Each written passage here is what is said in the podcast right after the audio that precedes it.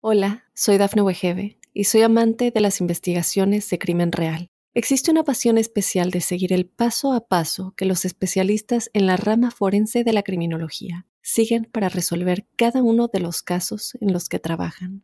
Si tú, como yo, eres una de las personas que encuentran fascinante escuchar este tipo de investigaciones, te invito a escuchar el podcast Trazos Criminales con la experta en perfilación criminal, Laura Quiñones Orquiza en tu plataforma de audio favorita. ¿Notas que acumulas más grasa en las caderas si tienes cartucheras? ¿O eres de los que la grasa se te acumula más en la barriga y llevas un flotador? ¿Podemos perder grasa de manera localizada? Te explico las posibles causas de esa acumulación de grasa y aplicaciones prácticas. Empecemos.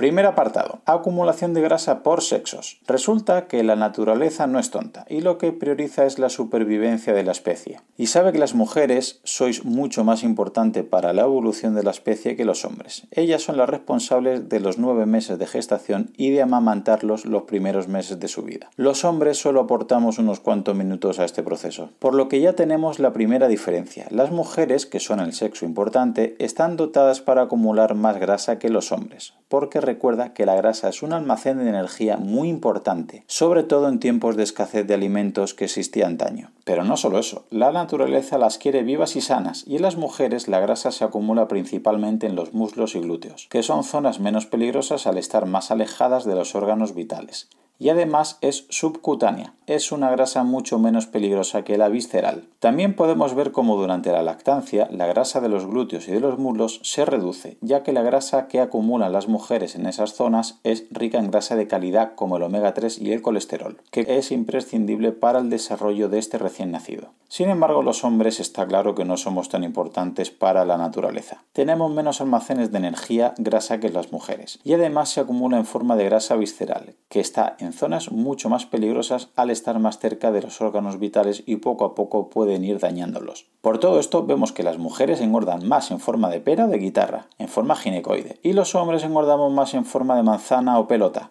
de forma androide. Segundo punto, acumulación de grasa por genes. Probablemente jueguen un papel bastante más importante del que nos gustaría y no es descabellado que la diferencia del patrón de acumular grasa que presentes corresponda aproximadamente un 50% a los genes que has heredado de tus antepasados. Y es la explicación por la que el 70% de la población más o menos mundial tiene o tendrá problemas a la hora de asimilar la leche animal, bien por la lactosa o bien por ciertas proteínas. Pues el grado de tolerancia y asimilación de otros alimentos también varía en cada persona en estos test de nutrigenética o nutrigenómica, por ejemplo. Para asimilar la grasa nos puede ser de utilidad el gen ApoE4, ya que podría haber mala metabolización de las grasas saturadas, aumentando así la grasa acumulada y además del riesgo de Alzheimer o enfermedad coronaria. Y parecido obtenemos con los hidratos. Nos puede ser de utilidad el gen AMI1, ya que determina la cantidad de amilasa que tengas. Y recuerda que cuanto menos amilasa tengas, peor tolerarás el hidrato de carbono y más fácilmente te engordará. Y si no puedes asimilar cierta cantidad de grasa o de hidrato, si tu dieta es rica en estos nutrientes, probablemente engordes con mucha más facilidad. Por todo esto entenderás que hay factores que están codificados por cosas que no puedes cambiar, como son tus genes, y otros que influyen por desgracia que tampoco podemos cambiar, como son tu edad y tu raza. Tercer punto, acumulación de grasa por hormonas y posibles aplicaciones prácticas. Primera hormona, cortisol, imprescindible para nuestra salud y calidad de vida pero el exceso puede influir de manera directa en la distribución de la grasa. ¿Y cómo nos perjudica ese exceso? Estimulando la enzima hidroxiesteroide deshidrogenasa. A partir de ahora le llamaremos HSD, que se localiza principalmente en la grasa visceral y abdominal. Además, el cortisol activa la LPL, lipoproteína lipasa, que como ya vimos es la encargada de acumular grasa también por desgracia en el abdomen. Aplicaciones prácticas. Quizás habría que ver si entrenando menos, comiendo más cantidad de hidratos de carbono, durmiendo más y mejor, planificando el día de manera más racional o intentando bajar tu estrés psicológico bajando tus exigencias. Segunda hormona, testosterona en hombres. En principio esta hormona no altera el lugar donde se almacena la grasa de manera directa, pero sí afecta de manera indirecta por su relación con el cortisol que hemos visto antes. Es importante buscar una buena proporción de testosterona libre alta versus cortisol normal, ni exceso ni defecto. Pero la testosterona tenemos que recordar que si tengo alto los niveles de la hormona globulina fijadora de hormonas sexuales es que puede raptar parte de esta testosterona libre, o bien porque mis niveles de grasa puede generar un exceso de aromatización, es decir, conversión de testosterona a estrógeno, tendré un acúmulo de grasa diferente. Al principio se empieza a acumular grasa en el pecho,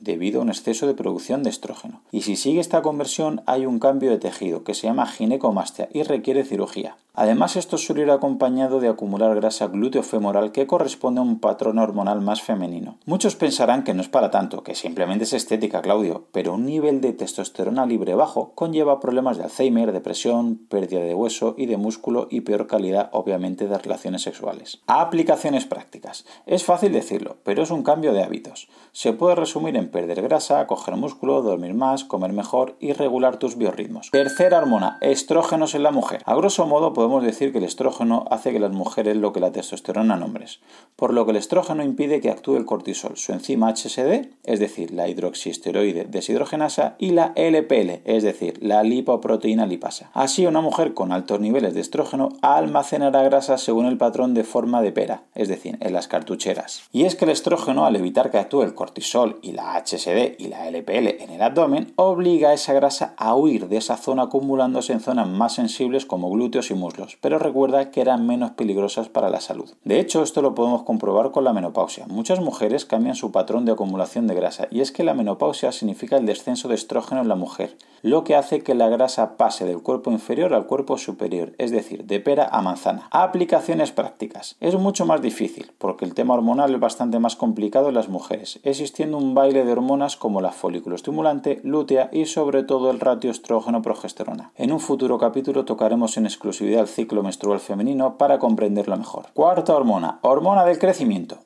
Una hormona fundamental que daría para una serie ella sola por todo lo que he publicado sobre ella. La importancia en el capítulo de hoy es que ayuda a la testosterona en el caso de los hombres y al estrógeno en el caso de las mujeres, en su función de inhibir al cortisol y a su enzima HSD y a la LPL. Por lo que se supone que si tenemos niveles altos de hormona de crecimiento, se quema más grasa abdominal y cuando se va perdiendo esta hormona del crecimiento, volvemos a acumular más grasa en la parte central. Y una vez más, es un patrón que vemos comúnmente, que a partir de los 30-40 años hay una caída notable de esta hormona y mucha gente nota, aunque no cambie de hábitos, que acumula más grasa en esta zona de manera mucho más fácil que lo hacía años atrás. Aplicaciones prácticas.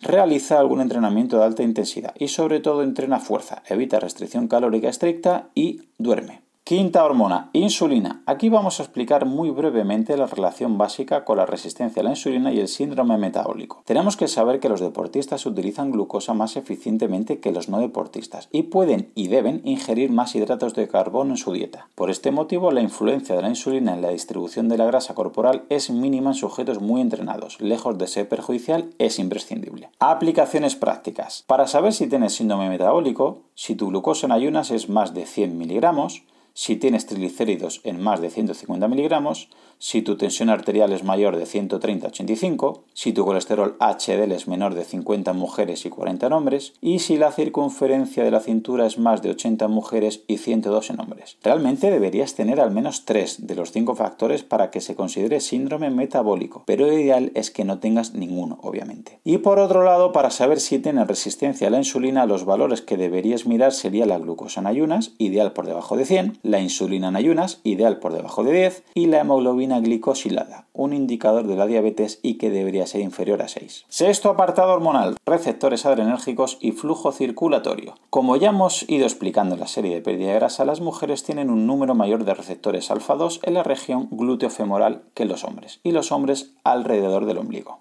Y estos receptores alfa-2 recuerda que inhiben este proceso de lipólisis, siendo más difícil quemar grasa. Por eso es bastante más complejo que las mujeres pierdan su celulitis y que los hombres marquen los mal llamados abdominales inferiores o six-pack. Además, también está limitado el flujo de sangre en esas zonas, por lo que vemos que aunque haya personas muy delgadas de cara, de pecho, de brazos, puede haber hombres con grasa en la zona baja abdominal o mujeres en los glúteos y muslos que no mejora, por mucho que entrenen o coman muy pocas calorías. Aplicaciones prácticas. Para esta grasa rebelde tenemos un capítulo específico, pero te adelanto que para poder incidir en estos receptores necesitamos un entorno de entrenamiento que mezcle adrenalina y noradrenalina altas, insulina baja, glucagón alto y entrenamiento que favorezca un aporte sanguíneo adecuado. Consejos finales. Como ves, suele ser común tener cierto interés en perder grasa en zonas determinadas, pero eso no existe, lo siento. Desde hace tiempo se ha intentado perder grasa localizada del abdomen con fajas para sudar o haciendo abdominales, pero eso es un sentido y obviamente no funciona. A grosso modo, si tienes un porcentaje de grasa alto y empiezas a comer mejor y entrenar, mejorarán todas tus zonas corporales poco a poco. Si eres de los que estás siempre en un buen porcentaje de grasa pero ves que hay una desproporción muy llamativa, quizás eres de los que presente algún desajuste hormonal y podrías optar por hacerte un test de nutrigenética o simplemente una analítica de sangre para ver parámetros según creas que puede ser el cortisol, testosterona libre, globulina fijadora de hormonas sexuales, estradiol, progesterona, insulina, etc. O la que consideres que puede estar causando un problema en tu caso particular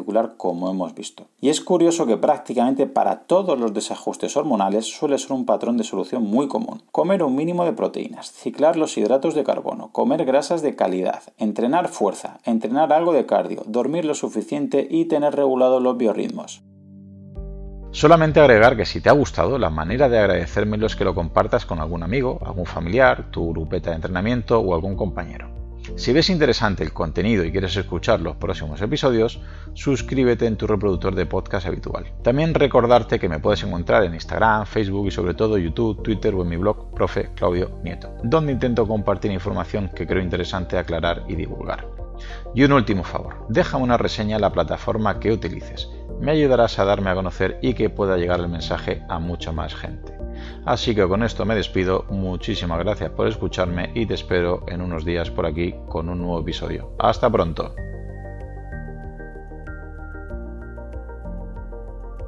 Hola, soy Dafne Wegebe y soy amante de las investigaciones de crimen real. Existe una pasión especial de seguir el paso a paso que los especialistas en la rama forense de la criminología siguen para resolver cada uno de los casos en los que trabajan. Si tú, como yo, ¿Eres una de las personas que encuentran fascinante escuchar este tipo de investigaciones? Te invito a escuchar el podcast Trazos Criminales con la experta en perfilación criminal, Laura Quiñones Orquiza, en tu plataforma de audio favorita.